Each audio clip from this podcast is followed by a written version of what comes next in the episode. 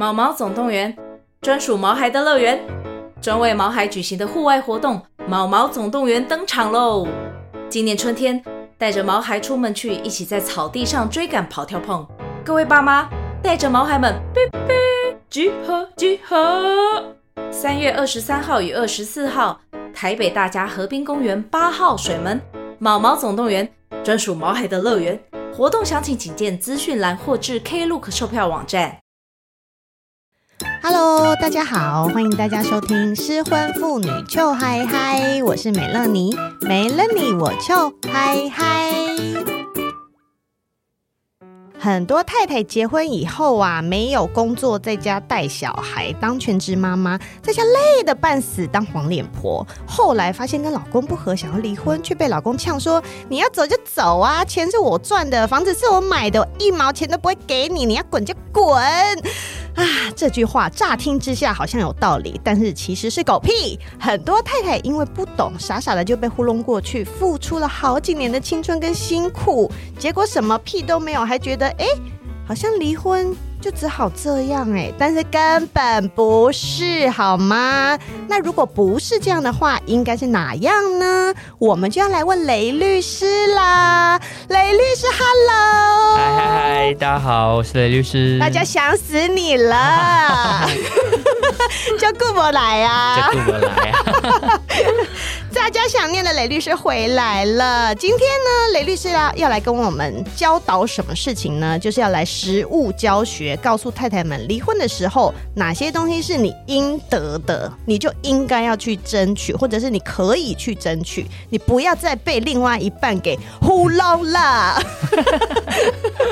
雷律师，你们有遇到很多傻太太，对不对？很多很多傻太太哈，嗯、而且我觉得有的时候是男人，他也不一定懂法律，但他就爱呛，而且。他常常自以为他理解的内容就是法律的真实内容，他还会跟太太呛说：“不信你去问律师啦，我就是都我出的钱，你有什么好分的？”对，你就说好，那我去问啊，我去问啊，然后他就说：“哦哦哦，这样。”然后问回来就知道，哈，不是那么一回事。嗯，嗯，所以呢，今天我们就要来告诉大家说，你如果你想离婚了，嗯。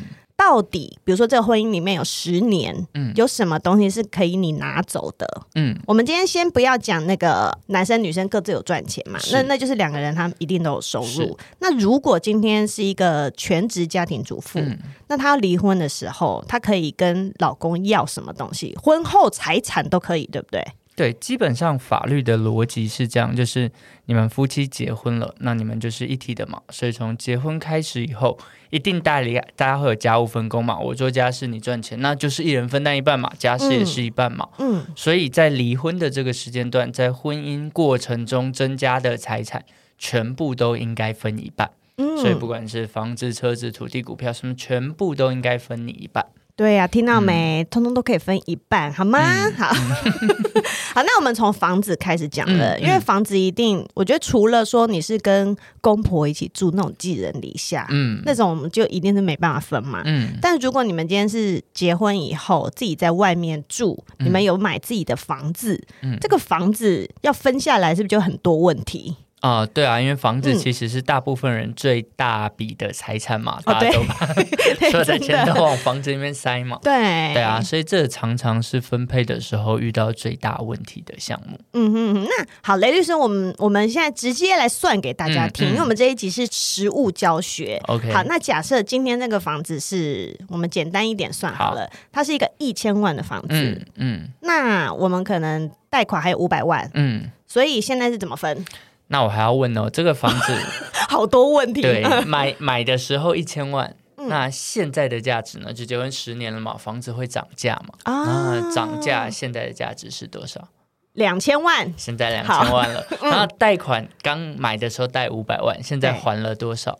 呃，三百万，所以剩下还两百万，对不对？对，所以那你要看的就是离婚这个时间点的价值哦。嗯、所以我们是用两千万来认、哦、OK，然后贷款也是还掉就还掉，用剩下的贷款来认 OK，所以就是两千减两百就剩一千八，对半分，你就可以拿走九百万。哦，那这个九百万，我是说。我们就一定要把房子卖掉啊、这个给我钱吗？还是说不是法律的嗯处理会很单纯，会说好，比如说哦，我都没有钱，你有两千万的房子，两百万贷款嘛，所以你应该给我九百万嘛。嗯法官就判你要给我九百万，那你要怎么给是你想办法的。嗯你要卖掉房子来给，或你要去借钱来给，或你要用任何方式给我、哦都可以。但我就是要拿到九百万，你不给我九百万，我就去做后面强制执行，把房子强制法拍掉，拿回我的九百万。对，可是法拍价格会很差啊，通常、啊、现在差没那么多了。哦，对，而且你不用帮他担心嘛，反正你要拿的就九百万，差价是他负责的。哦，反正判了就判了，其他我就不管了。对，你就是照判的金额去请求。好，但是这个已经算是非常简单的状况喽。嗯对比如说像头期款就会有别的问题了对。假设说这个头期款、嗯当初可能是爸爸妈妈给的头期款，那那这个可以扣掉吗？那就要看怎么给。好，我觉得刚刚大家可能听到数字已经开始有一点到恍神，所以你们今天除了要拿计算机出来，嗯笔也要拿出来，知道吗？哈、嗯因为这一集实在太实务了。真的 好，那爸爸妈妈给这个怎么给法？要好，比如说什么，建议雷律雷律师比？如说是先生买的房，然后这个头款是先生的爸爸妈妈给的，嗯这个一千万的房子，先生爸爸妈妈一共给了五百万，嗯，那这五百万就付进去房子里了嘛。对，那我们就要去争执这五百万到底是赠与还是其他的方式给的。有的是，比如说我说我跟爸爸妈妈借嘛，嗯我们还写一个借款契约嘛。嗯那有的是爸爸妈妈直接送嘛。对，那如果是赠与的话，如果是爸爸妈妈送的话，那我们剩余财产分配的逻辑是这样啦，嗯是大家一起。呃，结婚了以后一起努力赚到的钱该对半分嘛？对，但是爸妈送我的跟我们的努力没有关系嘛，所以那里就被扣掉。哦，对，所以就会比如说这个房子刚刚说总价两千万，嗯有贷款两百万，扣掉就剩一千八了。那这嗯五百万爸妈出的头期也要扣掉，哦，就剩一千三，你能分的金额就会少一点点，就会比较少。对。好，那这个状况有一种是说，因为你可能知道你婚后都会是老公在赚钱，你以后可能就是可能因为结结婚的时候可能讲好嘛，嗯嗯。老公就会说你以后就不用出去喽，嗯你就当家庭主妇给我养就好喽。嗯。女生的爸妈可能就会觉得说，哎呦，我的女儿这么可怜，那我帮她买一栋房子好了，嗯买给女生的这个房子嗯，就算是女生自己的，对不对？呃也会有风险，要看怎么付。如果买给爸爸妈妈买给女儿的房子，嗯。全额都是爸妈负担，就没事，就没事。啊，就赠与嘛，赠与就不分配嘛。嗯，但如果比如说爸妈付了头款，然后女儿又用家里的费用再付嗯。其他的贷款费用，那这栋也会有拿来分的风险。，OK，所以爸爸妈妈要送，请送完整。对，送完整。对对啊，那可是台北市的房子送不起，我们就送高雄市的房子。对 我们可以送起来，但是要以栋为单位，对对不对？对就不要只送送一半，嗯这样以后会害到女儿。对，因为他要缴房贷，那人家就法官就认为这也是婚后的财产嘛，那就会有分配的问题。好，了解。好，那如果是我跟爸妈借钱来缴头期款，嗯，律师是建议千万不要这么做，对不对？对，尽量不要用借的啦。借的两个部分，第一个你要把钱还爸妈嘛，对，第二个，那你借来的钱付头款，这个房子还是你在付钱呢、那它就是你的财产嘛。哦，所以这个房子就是婚后取得的财产就有分配的问题。哦，好了解。所以现在有在考虑结婚的小夫妻们，你们千万不要想说我们现在钱不够，我们先跟爸妈借来付哦，嗯不要这样子，因为这些钱你们之后不但要还爸妈，而且离婚的时候还要分给对方，嗯，这个对不对？我房这样就对了吧？房子本身还要分配，那借款是要返还借款的。哦，因为你知道，美乐你姐姐已经年纪有点大了，现在算这些东西头有点昏。但没关系，还好我们有头脑很清楚的雷律师在这里。好，那如果啊，因为房子很多老公都会这样子嘛，就是说，哎呦，因为我疼老婆啊，我就把房子写老婆的名字。嗯，那请问这栋房子以后可以分吗？这个时候老公写你的名字的时候，你嗯最好跟老公有个赖对话，说你是不是送我？然后他说是啊，我送你的。我什么都是你的，这样可以吗？这句可以吗？不行不行，一定要写送你的。太太们，对，因为听到 keyword 了哈。因为如果是买了登记在太太名下，那也是太太的婚后财产嘛，婚后财产不是赠与所得的就要来分嘛。嗯，但法律的规定很单纯，就是赠与的就不用分嘛，所以就算是先生送你的也不用分。嗯，所以先生如果登记在你名下，没有说送的，那就是你多了一户财产嘛。那这户财产就是离婚的时候要来分嘛。哦，但如果先生送你的，因为法律规定是送的不用分。哦，了解。所以就可以直接拉掉，不用分配。哦，那已经结婚好几年了，现在太太还可以这样做吗？随时他都可以送你。哦，所以太太们，你们知道今天跟老公的对话是什么了吧？老公，你记不记得我们买的房子的时候，你说要放在我的名下，那这样是送我的喽？然后老公只要回是的，我跟你说马上截图，啊、嗯，截图，然后把这个照片存在云端，嗯、他是 OK，以后用得到。哦，了解。那如果他是送太太的，但是这个贷款还还没有缴完，但是也不关先生的事了，是不是？啊、呃，就是看离婚的时候缴多少，就当他送了多少哦，后面当然你就反正就太太自己负责，对，学起来。哦，我当初怎么没有这样？哦，还有一个问题呀、啊，就是假设这一对夫妻他们在结婚的时候，嗯、男生本来就有一个房子，嗯，我们假设他以前有一个小房子好了，那个房子五百万是，然后他在婚后把这个房子卖掉了，嗯、那可是房子会涨嘛，他卖了一千万，嗯、所以这个先生他就拥有了这个中间的赚的这个五百万，嗯。嗯、那他们又一起再去买了。大房子，嗯、因为他从一个人变两个人，可能变还有生小孩，嗯、他们就再去买了大房子。那请问可以扣多少？对，如果我们后来又离婚了，嗯、那他第一栋赚的钱可以算在里面吗？呃，法律的逻辑是这样，就是呃，婚前财产的婚后增值，嗯，也是要分配的，嗯、所以他其实婚前财产就是五百万，后面涨了五百万，那本来就是要分配的哦，所以卖掉的时候多拿到这五百万，本来就是要分的嘛，所以新买的房子他拿了一千万去付，其中五百万要分，他还是只能扣。前面原来房子的价值五百万，oh. 所以其实理解很单纯，就都不要去想后面涨跌。嗯，总之你就是最后它剩多少。嗯，比如说最后买的这间房是两千万，嗯哼，扣掉他婚前房子的价值是五百万，剩下就是要分的哦。所以男生并不能说都是我以前的房子啊，啊，我以前的房子我就是赚多少都是我的，没有，你只要是婚后卖掉的，对，通通放进来一起算。对对，婚前财产婚后变多的那是要分配的。那雷律师，请问哦，如果现在是我们夫妻已经结婚了，我们一起买了一个房子了，嗯、这个时候。娘家就出来了，娘家就说：“嗯、哎呀，那就让我们帮帮你们小两口好啦。嗯、那我就可能每个月给啊、呃、我女儿一笔五万块，让你们去去付这个房贷。嗯，那这个东西呢，以后要怎么算？这个东西很风险，因为房子登记在假设了登记在先生名下嘛。对。那虽然是娘家给女儿女儿拿去付房贷的，对，很有可能被当成直接是娘家对先生的赠与啊。”就是赠与去减轻他们的房贷负担嘛，对，那这时候就会要不回来，因为赠与不能分嘛，对，所以最最好如果是跟先生跟娘家借付先生的房贷的时候，就要写借据哦，对啊，就我先借，那我的借据可以补吗？你后面真的要离婚的时候，先生也不会愿意让你补。哦，所以最好是一开始都写，但那个借据可以很简单的写吧？可以很简单，就只要是写什么事由，然后双方签名就好了。什么事由，什么时间，用什么方式给付，双方签名，什么时候要还，大概这些写了。好，所以娘家比较有钱，或者是娘家的爸妈比较好的、嗯、这些太太们，你们也要注意这一点。好，嗯、太太们，你们现在还醒着吗？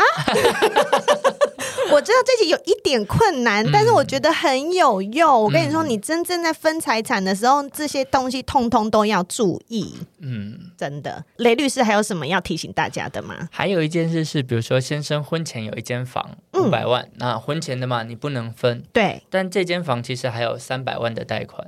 那婚后他慢慢一直拿去缴贷款，一直拿去缴贷款，嗯，然后他好不容易婚后赚了三百万，都缴完贷款了，没欠钱了，嗯、对，但他也没有新的财产啊，那你是不是就不能分了？对呀、啊，不是，法律还会算，如果是婚前他的房贷，他拿婚后的钱去缴婚前的房贷，这一笔也可以分。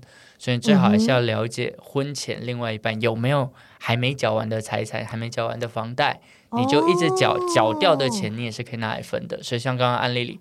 他缴掉三百万了嘛？嗯，离婚的时候他是零，但你还是跟法官说他其实缴了三百万，这三百万我要分一半，你就可以拿一百五。好帅哦！有很多细节。所以太太们，你们在结婚的时候还没结婚就不是太太了。小姐们、妹妹们，你们现在如果要结婚的话，就算那个男生他如果自己就有房子了，你就要先搞清楚他的贷款剩多少。嗯，OK。那如果呢，他未来才要买房子，那就没有问题。嗯，嗯，最重要的一点呢，就是记得。婚后的房子要跟先生有凭有据的说，这是你送我的哟，这样子这个最重要哦，这一趴就是这个最重要。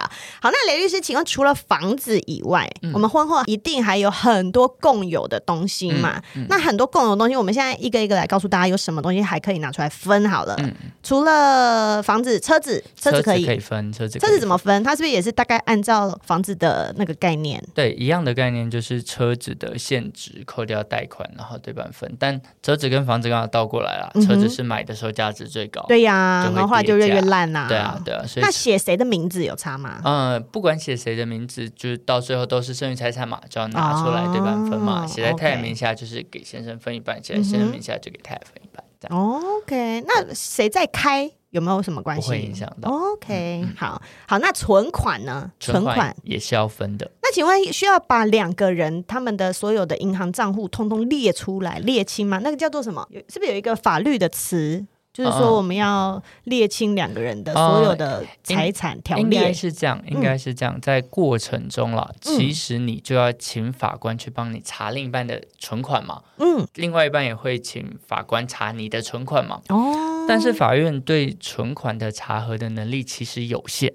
为什么？因为法院不太可能为了这个案子发函给每一间银行去调每一个人的细节财产状况，嗯哼，成本太高了，嗯，那我们没办法这样做，嗯，所以这时候法院其实是需要我们的协助的，嗯，如果我告诉法官，哦，我太太在玉山银行松山分行有一个账户，嗯哼，如果我把银行跟分行都讲清楚了，法院就愿意调，你账号不用知道，哦，所以请在婚姻的过程中知道另一半有哪些账户，这些是。法院调得到的，嗯哼，那调得到的就会能拿出来分配。哦，嗯、真的，所以平常都要知道对方的银行账本放在哪里。对，那个叫什么存折？存折啦，嘿啦，存折，存折，大概有截图什么就可以调得到。哦，嗯、好棒啊！啊，那像我们刚刚讲到女生家，爸妈可能会想说、嗯、啊，我的女儿嫁人了，我还是要照顾她。那她可能每个月会给个什么两万、三万那种小零花钱，嗯嗯、这种东西，那如果太太都把它存起来，嗯、这种也变成要分喽？赠与啊。啊，赠就是逻辑很单纯，只要是赠与的就不用分，爸妈送的就是赠与嘛。可是我这个赠与我需要什么证明吗？不用，哦、反正只要是爸妈户头进来的。其实对啊，到时候能举证，嗯、可能你还是要想办法说明，就是怎么不是借的，为什么会赠与嘛？你就看到第一个是金流嘛，从爸妈户头进来的，嗯、就过一半了嘛。那再来，或许你跟爸妈有一个对话讯息，爸妈说哦，你辛苦了，那我们提供一些钱给你生活，这样子的对话讯息就够了。哦哦，了解了解，所以这还算简单。嗯，哎，那雷律师，像现在很多人都买保险啊，嗯、保险啊，基金啊，这种东西也可以分吗？也可以，但是要怎么分？就是那个保单价值吗？对，就是主要以保单价值来认了。就是保单算是谁的，都不是看被保险人，是看腰保人。嗯，所以比如说我腰保人，我帮小孩买的保单，嗯、那也是算我的财产。嗯哼，那就会看保单价值准备金有多少，那也是剩余财产分配的一环。但是通常大家会去看保单吗？还是会是？台湾人很爱把钱放在保险。哦，这倒是。对啊，台湾人超爱保险的。对啊，所以 什么都有。遇到夫妻其实没有太有钱，但忽然保险就有三五百万。哦，那就会对，因为他们可能。那如果这个保险是婚前买的呢？啊，就看婚后缴多少保费嘛。哦，所以都是一样的概念，嗯嗯嗯、了解。刚刚因为讲到保险，我就想到保险箱。嗯，那如果我保险箱里面有我们结婚的时候啊，就是那些亲朋好友，还有我阿嬷阿公送的金条金块，那些东西要拿出来分吗？第一个回到头，你讲阿公阿嬷亲朋好友送的，嗯、呃，送就不用分哦。可是他那个时候是说送你们呢？对，那就会有问题。如果是送你们，那就就有分配的问题嘛。哦。哦，所以就要说这个是送新娘，对，有没有这个就没问题了。啊，如果他说这个是送新郎，但是放在我的保险箱呢，那他就可以拿回去，因为是送他的，只是暂时放在你这里。阿公阿妈，以后都说送新娘就好了，好不好？哦，但如果是说送你们，对，那就要照看原来预期送的比例是什么。哦、那如果说送小孩，如果是生小孩的时候送小孩一些，你不知道都小孩都会小孩的，就小孩的那种东西就不用拿出来分，对，就还小孩可以拥有财产。哦，了解了解。嗯、那既然又讲到了 金条金饰，那结婚的时候，因为有些。北部好像比较少，那南部还是会比较遵从一些礼俗，所以他们就会有什么大聘、小聘啊，嗯嗯嗯、然后女生这边也会有一些嫁妆啊。嗯、那这个都已经是算结婚以后发生的事情，那这些钱可以怎么处理？呃，通常就就一样，他就是送给，比如说，呃，他就是相互的赠与了。哦，赠与就不会有另外这种算相互赠与。嗯嗯、OK OK，、嗯、所以有把那个礼数 考虑进去，所以这个地方是不用分的。对，但有一种特别的情况是，比如说，好，我们已经先付了什么大聘、小聘、定金什么，嗯、先付了，嗯，后来没结成。哦、OK，那这种时候其实是可以要回来的。哦，就可以要回来，因为没结成嘛。对，对，但如果结成了，隔天离婚就要不回来了。哦，timing 要抓好。我们到底都在教人家什么东西呀、啊？好，那哦，那如果这个老公他是一个很有钱的人，嗯、然后他就一直送太太名牌包包，嗯，那名牌包包啊，因为是送的，送的 所以就不要分。对，对我现在也知道 key word 了，听众们永远也抓到了，只要是他说他送的就不用，嗯，嗯嗯哦，但那如果是太太自己去买呢？那就是财产就要分配。所以以后太太你们一样，就是去刷卡买了名牌包回来之后，就要传讯息跟老公说：“老公，我今天买了这个，就当是你送我的喽，谢谢。”就这句话就够了，对不对？老公回没问题。哦，老公要回没问题。我真的要被笑死。OK，所以所有东西你们大家都要记得是送的。嗯、我喜欢这个柜子，可以送我吗？我喜欢这个包包，可以送我吗？嗯、哦，哎，律师，还有我们还可以送画，对不对？对，送我蒙娜丽莎的微笑。买不起，买不起。其实，其实画这种东西的价值，嗯、因为呃，有时候很高，有时候很低，蛮蛮难认定的了，所以法院有时候很难判断。嗯所以当它是赠与的时候，通常就会就是法院就很单纯，就当它是另外一方的，也很难把价值计算进来。哦，那如果是可能这个先生或太太他们本来就很喜欢艺术品，他们收藏、嗯、一起收藏了一些艺术品在家里，嗯、那那些东西最后通通都要拿来清算了，还要看市价多少。对，所以那个就会很麻烦，就在建价这件事情上就遇到一些难题。哦，法官就会说算了，你就给他两千万，可不可以就这样算了？很多实物真的处理就是双方看能不能谈成嘛，要不然后面建价成本搞不好也非常的高。对呀、啊，弄越弄越麻烦。哎、嗯，你看，穷人都没有这些困扰。我们越讲越多都是有钱人的困扰，穷人都没有这些问题。那雷律师，除了我们刚刚以上提到的这些，还有什么东西是你们在实际状况上面会遇到，说先生或太太特别要拿出来分的啊？宠物呢？宠物可以分吗？嗯、呃，宠物在台湾的法律认定还比较尴尬，它还是一个物的位置。对，我知道。对，那如果它是个物的位置，就会还是有分配的问题。那现在实物上多半是看登记了，因为宠物会有镜片登记嘛，对，所以就看登记是谁就是谁的。哦，对了解。嗯，嗯，希望有一天可以跟那个小孩一样有抚养权的问题，跟监护权的问题。对，但有时候宠物很可怜。对啊，虽然法院很难判了，嗯、但是如果你们自己是透过协议或约定的，的确有蛮多夫妻在离婚的时候会就宠物去约定照顾跟谈事的方案。那如果你们自己约的，嗯、那也没有问题，可以就没有问题。其实如果是两个人都很爱你们家的小狗、小猫，或者是其他的宠物，嗯、你们就是会像对待小孩一样对待它。对，嗯，有时候可能还比那个疼小孩更疼呢。雷律师自己也这样，是不是？还没有小孩，还没有小孩，只能疼宠物 啊！很棒，很棒。那雷律师还有什么其他我们刚刚没有提到的东西，但是会被拿出来分的？嗯，股票其实是一个哦，股票。对，啊，对不起，我是穷人的思维。对，股票，股票要怎么分呢？啊？股票跟基金也是一个很常被拿来分配的财产了。嗯，那多半我们会看离婚基准日，就是我提出离婚诉讼的那一天。嗯哼。你手上拥有的股票的现在的市价。OK，对，所以如果你有很多股票，核算出相对高的市价，这也是一个要分配的财产。哦，了解了解，嗯、所以大家都有记住了吗？这些东西通通都可以分哦，不要被糊弄哦。嗯、好，好，那雷律师，刚刚我们已经很详细的讲出哪些东西是可以分的。嗯，那我现在还有一些其他的问题，嗯，比如说有一些人他就是很帅气的说，我现在就是要离婚，我什么都不要，你就让我走。好，那果然他就净身出户了，嗯、对不对？他什么什么都不拿，帅气的走了。嗯、但后来他发现，哎，等一下，另外一半好像很多钱嘞，我这样子就走了，嗯、看他过得那么爽，嗯、我就不太爽。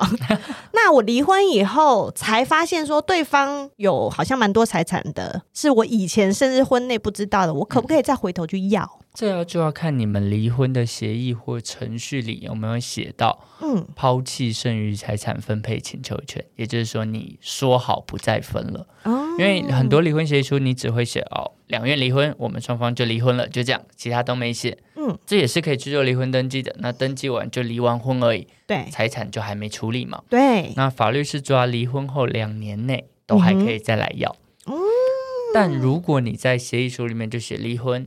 财产我也不分配了哦。如果写到这样的内容，那你就不能就不能再拿了。嗯，OK。刚刚像那种状况，我会想到的是，比如说可能老婆离完婚，嗯、全部东西都分完了之后，嗯嗯、他才发现说，原来老公曾经中过大乐透头奖哦。那他就还可以回来跟他要那笔钱，对不对？如果他没有，如果他没写，他就可以要。对啊。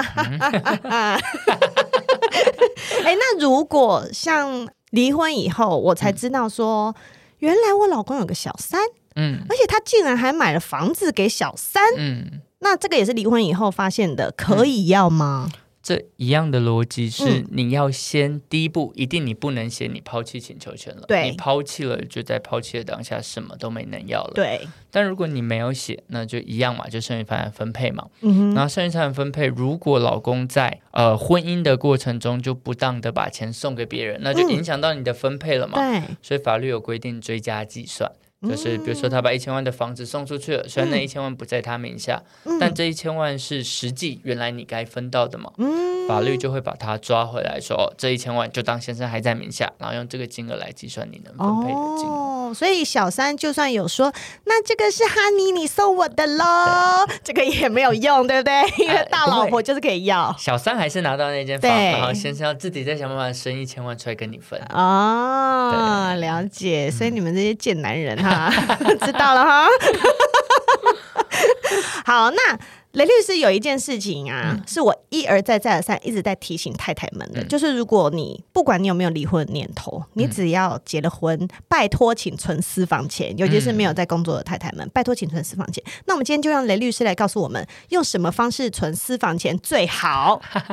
其实存私房钱这件事哦，嗯、最好的方式，法律一定不容易查到方式，一定是现金了。现金，我们就把现金放在那个花盆里面，对，或是天花板上面。对，因为现今法律没有办法去追它的源头或细节嘛。嗯，对，你比较容易不被抓到，不被抓到就没有办法分配嘛。嗯，那这就比较容易被留下来。嗯哼，另外，其实刚刚我讲，对方查你的账户的时候，嗯，他必须提供资料。对，所以如果你有一些比较呃，对方不知道的账户，嗯，其实钱放在内，如果对方真的都没查到，也不会拿出来分配。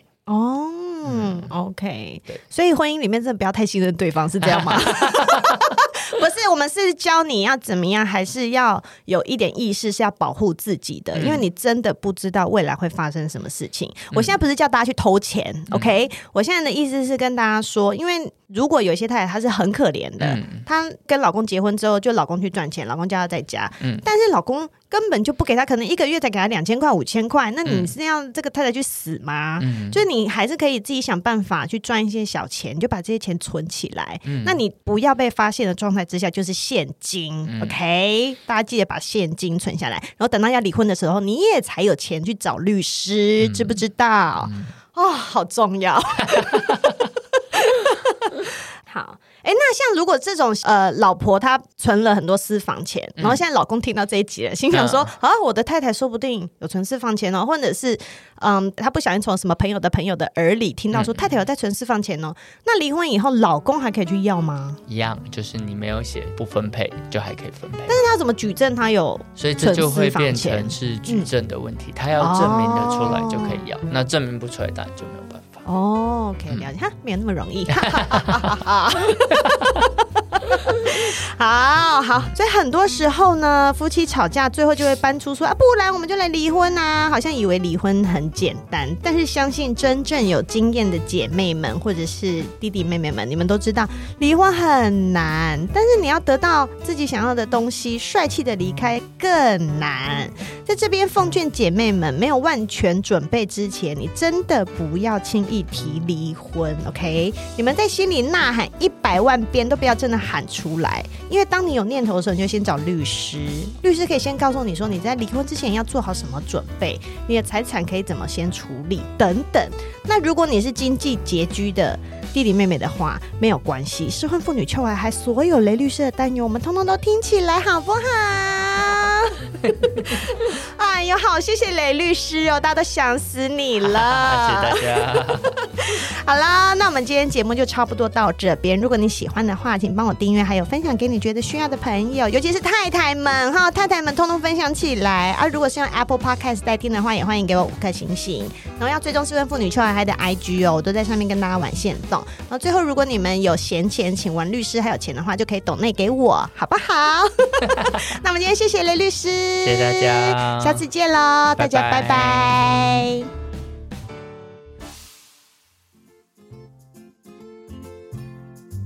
师，你们疫情的时候离婚案件有变多吗？还是变少？有变多，而且其实变多有一种蛮特别的情况是，就是外遇被抓到，然后还有离婚的状况变多了。因为你三级警戒，你不能出门哦，硬要出门就是要去找小三呐、啊，是不是这样？对，或者是你真的不能出门，因为以前很多外遇就是好，至少老公出去外面在上班的时候，我可以跟小三联络嘛，太太管不到嘛，通勤的时间也都没有办法管到嘛。但如果都在家工作了，你根本没有那个空间去见。你又还想要想办法跟小三联络的时候，你就会大便大很久。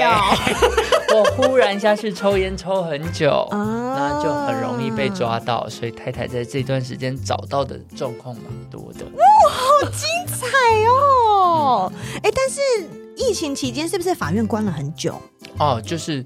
你还是可以提告诉啊，还是一样可以找你们，因为雷律师他们是没有没有休息的，对，我没有分流，但是还是都有在接，就是呃大家的咨询这样。嗯、那实际上呃法院的确开庭去延后了一阵子，但其实也就延后了一个月多以后，后面法院也觉得案子不能再摆着，所以一阵子改线上开庭，嗯、这边视讯。哦，对，对，都有那个语那叫什么与与日俱时，与时俱进。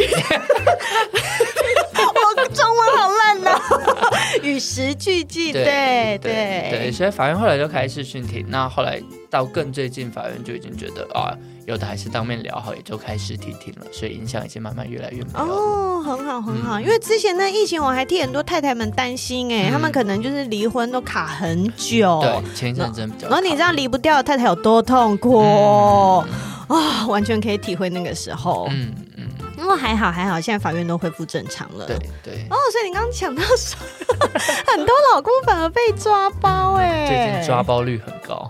哇塞！所以大家都有把那个收证那些那一集听起来哈，这个好好听啊！刚刚明明录完了，应该叫雷律师再来跟我录这一段。这个好好听哦，但是现在回去上班又变难了啦。对。那没关系，还是有很多方法。雷律师有教过，OK，大家去复习就好了。好了，谢谢大家，拜拜，拜拜。硬要